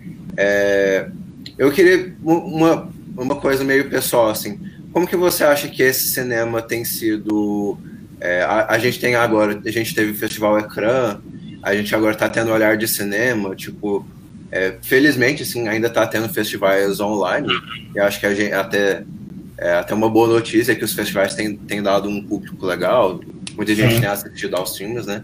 É, uhum. como que você acha que, tipo, num Brasil pós-Bolsonaro, é, pand pandêmico, tipo, como que você vê essa, essa questão da representatividade dos não, não somente dos seus filmes, né, mas assim, dos filmes que foram pro olhar de cinema, você, você vê que, tipo, é, tem tido produções é, legais LGBTs no Brasil, tem tido, assim, tem tido é, autor, verdadeiros autores, assim, ou a gente tem copiado muitos, muito dos temas, não sei, tipo, queria ouvir um pouco de você.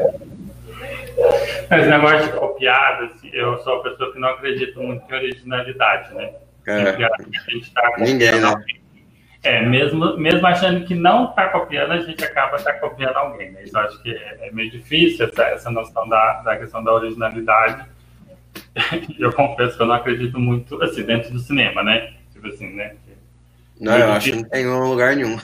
É, não, assim, e é meio difícil a gente é, que assiste vários filmes, e normalmente é, durante o processo mesmo de, de construção dos filmes, é muito baseado em referências de outros filmes, até mesmo para as conversas com, né, com as pessoas que estão trabalhando, né? Então acho meio difícil a gente nessa questão do coisa. Não, mas eu acho assim, eu acho se a gente for fazer um recorte aí do cenário brasileiro, eu acho que a gente ainda está vivendo esse ano especificamente, a gente ainda está vivendo muito reflexo de uma política pública que estava é, né, dando frutos há alguns anos atrás, né? Esse é um uhum. exemplo clássico, um exemplo é o Vento Seco e o Para Onde Voam as Feiticeiras, que é o filme da, da, da, da Eliane Café, que passou, uhum. que, foi o filme de, que foi o filme de abertura, porque os dois filmes foram financiados com esse Prodecive 5, lá ainda do governo Dilma, né? Mas, tipo assim, a gente, o, o, o dinheiro veio lá de, de 2017, né? Que foi o último ano da Dilma. 2016, 16. 2016, é.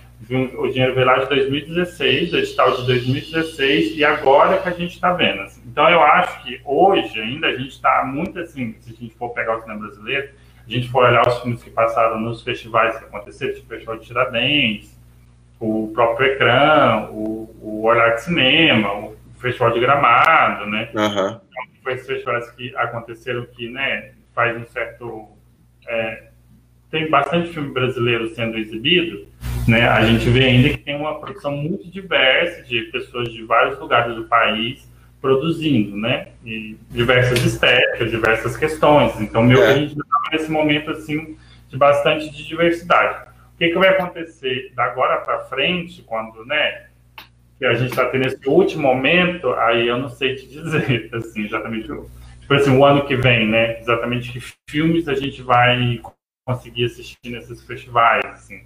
Será que vai diminuir a quantidade ou não? Vai continuar, vai aumentar, sabe? Então, acho que não dá para não dá para não dá para prever o que, que, vai acontecer, né? Isso tem que é, não mesmo. É, a gente, a gente sempre tenta não ser pessimista, né? Mas não, não é uma coisa que dá para definir. Com certeza. É, é, é assim até legal que, por exemplo, tipo, um filme como Hoje Eu Quero Voltar Sozinho, né? É, assim, é, tipo, é, eu, eu acho assim, é, com, com, assim, óbvio que de maneira, é, de maneira lenta e que a gente não, não, não gostaria, né? Mas assim, a gente tem provado que tem um espaço para esse cinema num contexto mais pop, né? Que então, é, eu acho que eu, eu, talvez assim, eu acho que os seus filmes tem uma coisa mais transgressiva, tipo, não, não todos, né? Mas assim, de maneira é, de maneira geral, assim, tipo, assim, tipo o Senhor Raposo, né? Eu acho que foi o que eu mais meu que eu, eu pessoalmente mais gostei. Assim.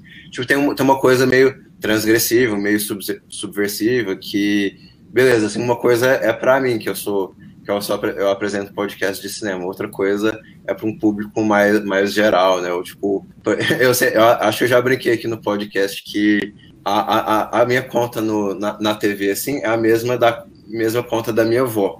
Porque quando eu vou lá para minha avó, eu quero ver os meus filmes, né? Eu acho que eu, ela tinha alugado Retrato de uma Jovem em Chamas. E eu, aí eu não sabia se eu ficava feliz ou, ou desesperado porque minha avó estava assistindo Retrato de uma Jovem em Chamas. Mas, assim, eu acho que a gente, assim, tem tido, querendo ou não, assim, é, é evidente que é, não é, é para ninguém ficar satisfeito 100%, né? mas assim, tem tido mais espaço para esse cinema. É, os, eu acho que assim, no, que se diz respeito aos festivais, todo festival tem uma série de opções aí no cardápio, né?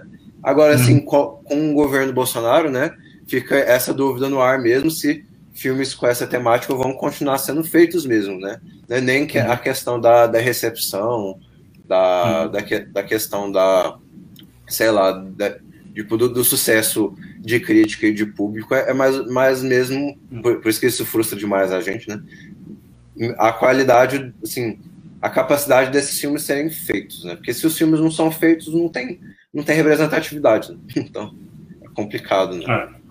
É. Eu particularmente acho, assim, eu sempre falo isso, assim, quando a gente entra nesse assunto do que, que, do que, que vai ser feito, né, da, da agora para frente. Né? Eu, eu, assim, eu acho que a gente não vai viver o que a gente viveu na década de 90 com o Collor, assim. Então, o Collor teve, tipo assim, uma paralisação quase total do cinema, né? Teve ano que, sei lá, foi produzido dois, três filmes, né? Então, foi um... E, saia lembrar filme, que a quantidade de produção anual de filme era, era enorme, né? e entrou, sei lá, três anos depois, caiu para quase nada, né? Quase zero a produção. Eu acho que a gente não vai viver esse momento, principalmente por causa que os modos de produções mudaram. Né? Eu acho que está ligado muito a isso também. A gente vive em uma outra lógica de produção de cinema. Né? Mas eu também não acho que filmes mais transgressivos vão deixar de ser produzidos. Assim, o, que eu, o que eu não sei exatamente é como esses filmes foram, vão ser produzidos, né? Se filmes com propostas, né, menos comerciais, né, como é, por exemplo, for, como, né, como é o vento seco, se vai ter dinheiro, né, de edital para poder ser feito, assim, é exatamente essa é a questão da dúvida, assim, mas eu não acho que esse tipo de filme vai deixar de ser, de, esse, né, é, vai deixar de ser feito, assim, e eu acho que, né, a importância da, de ter uma, uma produção grande e diversificada, porque o público também é diversificado, né? As pessoas gostam de coisas diferentes, né? Então, eu acho que né, o cinema, ele tem isso também de estar tá conversando com diversos públicos diferentes.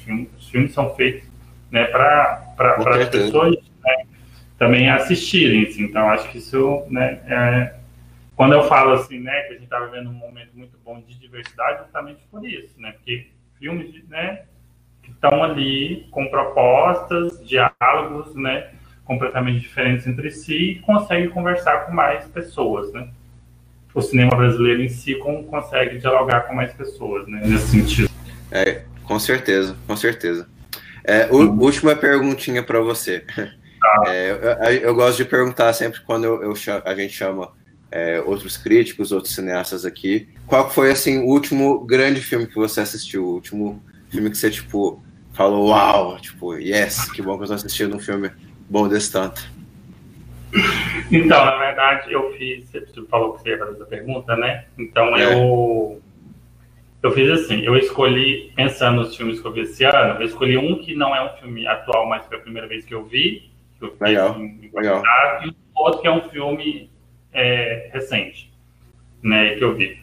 O que não é atual é um filme de 76 chamado Forbidden Letters, Cartas Proibidas. Meu inglês é péssimo, mas essa seria a tradução, que é um filme do Arthur J. Bresson.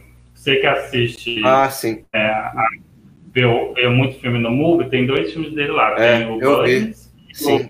e o USA, que é dele também. E aí é um filme, na verdade é um filme que trabalha muito com a questão da pornografia, né? O Arthur começou dentro do cinema pornô, nesse cinema pornô setentista, mas esse filme, além de ter essa questão do sexo explícito, ele também é um filme meio experimental, né? E ele tem várias experimentações de, de, de linguagem, é também um filme, é, é, um romance, então eu acho que é um filme, assim, bem, bem interessante, assim, e que a cópia dele foi restaurada, então a cópia dele que a gente consegue baixar aí é, nos sites é, é, tá muito boa, assim. E aí uhum. o filme recente que eu vi é o Fiscal, da Kelly Richards, que é um filme do ah, de 2019. Uhum. É, que, é, é, que passou, inclusive, no Festival de Berlim esse ano, né, que é, que é um filme que eu achei bem bom, assim, principalmente na questão da da composição de imagem do filme, assim, eu acho, sim, fiquei bem... É, ela é uma ótima diretora, né, eu até, eu até não tive a oportunidade de assistir o, o First Call ainda, eu, eu tô doido pra ver, eu não sei nem porque eu tô enrolando tanto assim, né, mas é, acho que é um dos grandes filmes aí do ano, tranquilamente, né, o, o esse, os filmes do, do é Arthur J. J. Eu esqueci o nome dele. É. É Arthur J. Bresson Jr. É.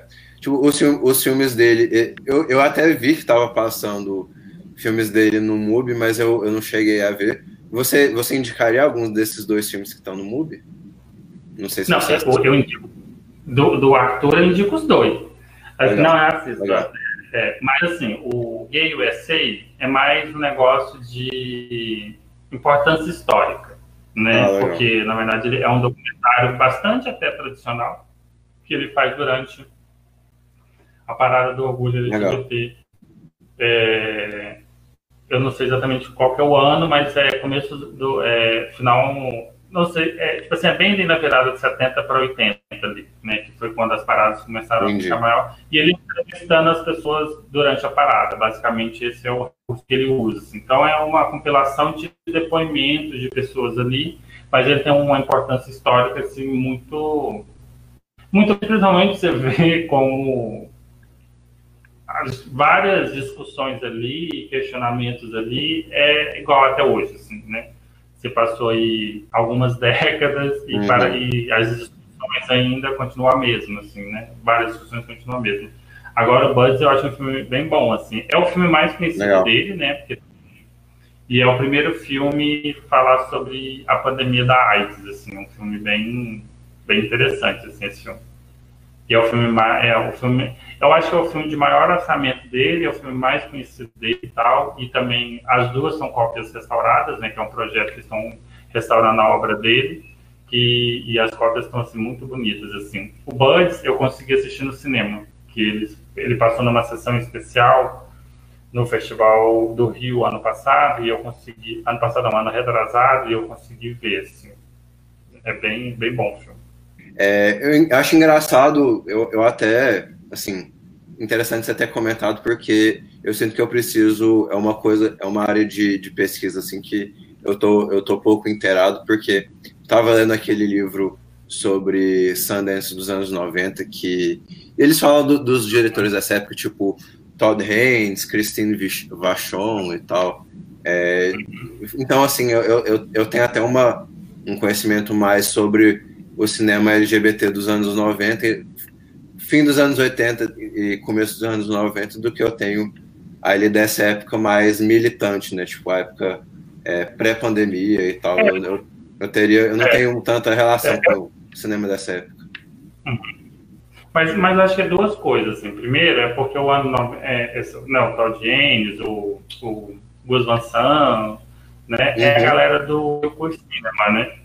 E o New Cinema, ele realmente teve um, uma repercussão muito grande. Até hoje, se fala muito sobre os filmes, né? Só pensar né, Garotos de Programa, né? Esses filmes assim, mais meio que ignográficos quando se pensa né, no cinema LGBTQ, né? E uma outra coisa que eu acho também é que esse cinema década de 60 e década de 70, a gente tem dificuldade do acesso, né? Não são, assim, alguns filmes a gente nem sabe onde estão as cotas, a gente só sabe dali, né? É, que eles existem por causa do que a gente lê sobre, né? Mas a gente não consegue ter acessos, então é, são difíceis, são filmes mais difíceis de, de acessar por causa disso, né? Tanto que uhum. quando o, o, o MUBI, né, tá fazendo essa retrospectiva, passando alguns filmes do ator, essa é algo que eu, assim, acho que tá inédito no MUBI, que é uma plataforma que, que, é muito dedicada a esse, né, a esse, a um cinema mais independente, né, um cinema não, não tão visto assim. Então acho que tem tem essas duas questões. Eu acho que é por isso que não é um, um, cinema que as pessoas. Assim, você não ter tanto conhecimento desses filmes é, não é uma coisa tão incomum. Normalmente as pessoas. É. É, normalmente as pessoas não têm mesmo acesso a esses filmes. assim. É só mesmo quem está ali focado mesmo em querer ver e ir atrás e correr que consegue ter, ter acesso a esses filmes. Mas cinema é cinema, né? Não quer, não quer demais.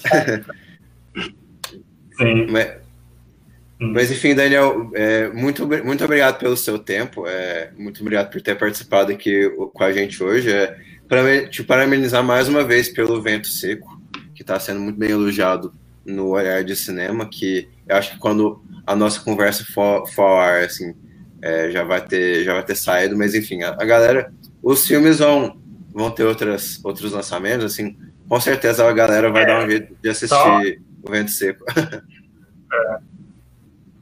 é. É, e o Vencer que ele vai passar no Mix Brasil, então mês Legal. que vem já vai estar, tá, que vai ser online também, e vai estar tá meio que disponível aí para o Brasil todo, quem quiser assistir. Quando que vai ser o Mix Brasil mesmo? Mix Brasil é, eu acho que é, começa dia 11 de novembro. Ah, legal. Se eu não estiver errado. Se não é dia 11, é perto do dia 11, mas é, é bem no, é quinzena de novembro. Então, com certeza, vou, vou, vou divulgar seu filme no Mix para a galera que gostou da nossa conversa, não assistiu o Vento Seco, vai querer assistir lá no Mix. Enfim, Daniel, muito obrigado. Quem quiser acompanhar seu, seu trabalho, onde que as pessoas podem, podem ir? Então, os curtas, eles estão todos disponíveis na internet, né, no Vimeo, né, é só, acho que só Google, acho que acha, assim. Apesar que tem essa coisa que alguns filmes são classificação mais restrita, não é tão, alguns não aparecem tão assim fácil, mas eu acho que acho, acho que não, não tem uma certa, essa, essa questão não. E o, os longas, eles estão eles estão todos em VOD, né? Tanto o VNC quanto o Paulista dá para você acessar em qualquer VOD, eles estão disponíveis, assim. E alguns Legal. sites alternativos aí também tem todos, é só procurar. Bom demais. Say what again? I dare you, I dare you, I double dare you, motherfucker. Say what one more goddamn time. I'm sorry, Dave. I'm afraid I can't do that. He told me keep your friends close, but your enemies closer. The force will be with you always.